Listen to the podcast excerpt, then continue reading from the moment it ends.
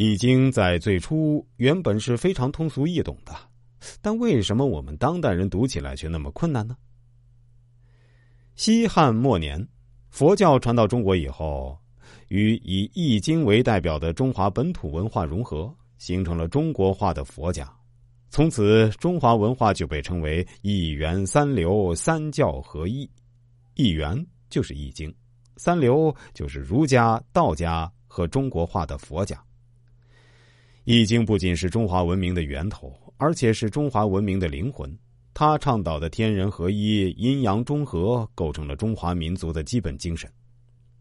易经中的八卦、六十四卦究竟潜藏着什么秘密？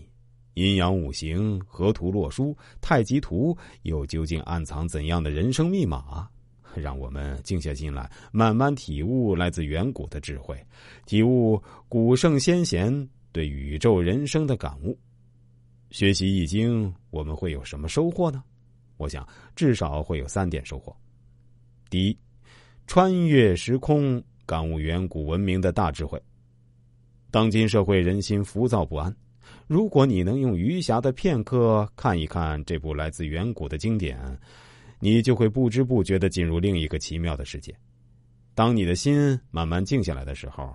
你会遇见远古祖先的大爱、大智、大美，你会和古圣先贤进行生命的沟通、灵魂的对话，真切的感受那远古文明的神奇和温暖。第二，敬畏天道，感知宇宙变化的大规律。举头三尺有神明，宇宙是浩瀚的，天道是威严的。古圣先贤用六十四卦神秘符号展现了宇宙周期变化的大规律。孔子称之为天命，老子称之为天道。当你静下心来细细品味《易经》的一卦一爻时，你会惊奇的感受到，原来天道距离我们并不遥远。第三，改变命运，掌握趋吉避凶的大法则。《易经》的魅力不是算命，而是改命。孔子五十岁读懂了《易经》而知天命。今天，当我们读懂了《易经》，也可以尽早一点知天命、改人命。我命在我不在天，人的命运原来是可以改变的。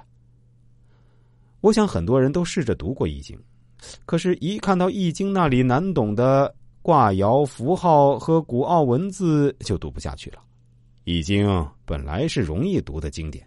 现在却变成了难经，最难读的经。但是，其实《易经》可以很好读的。我为什么要这样说呢？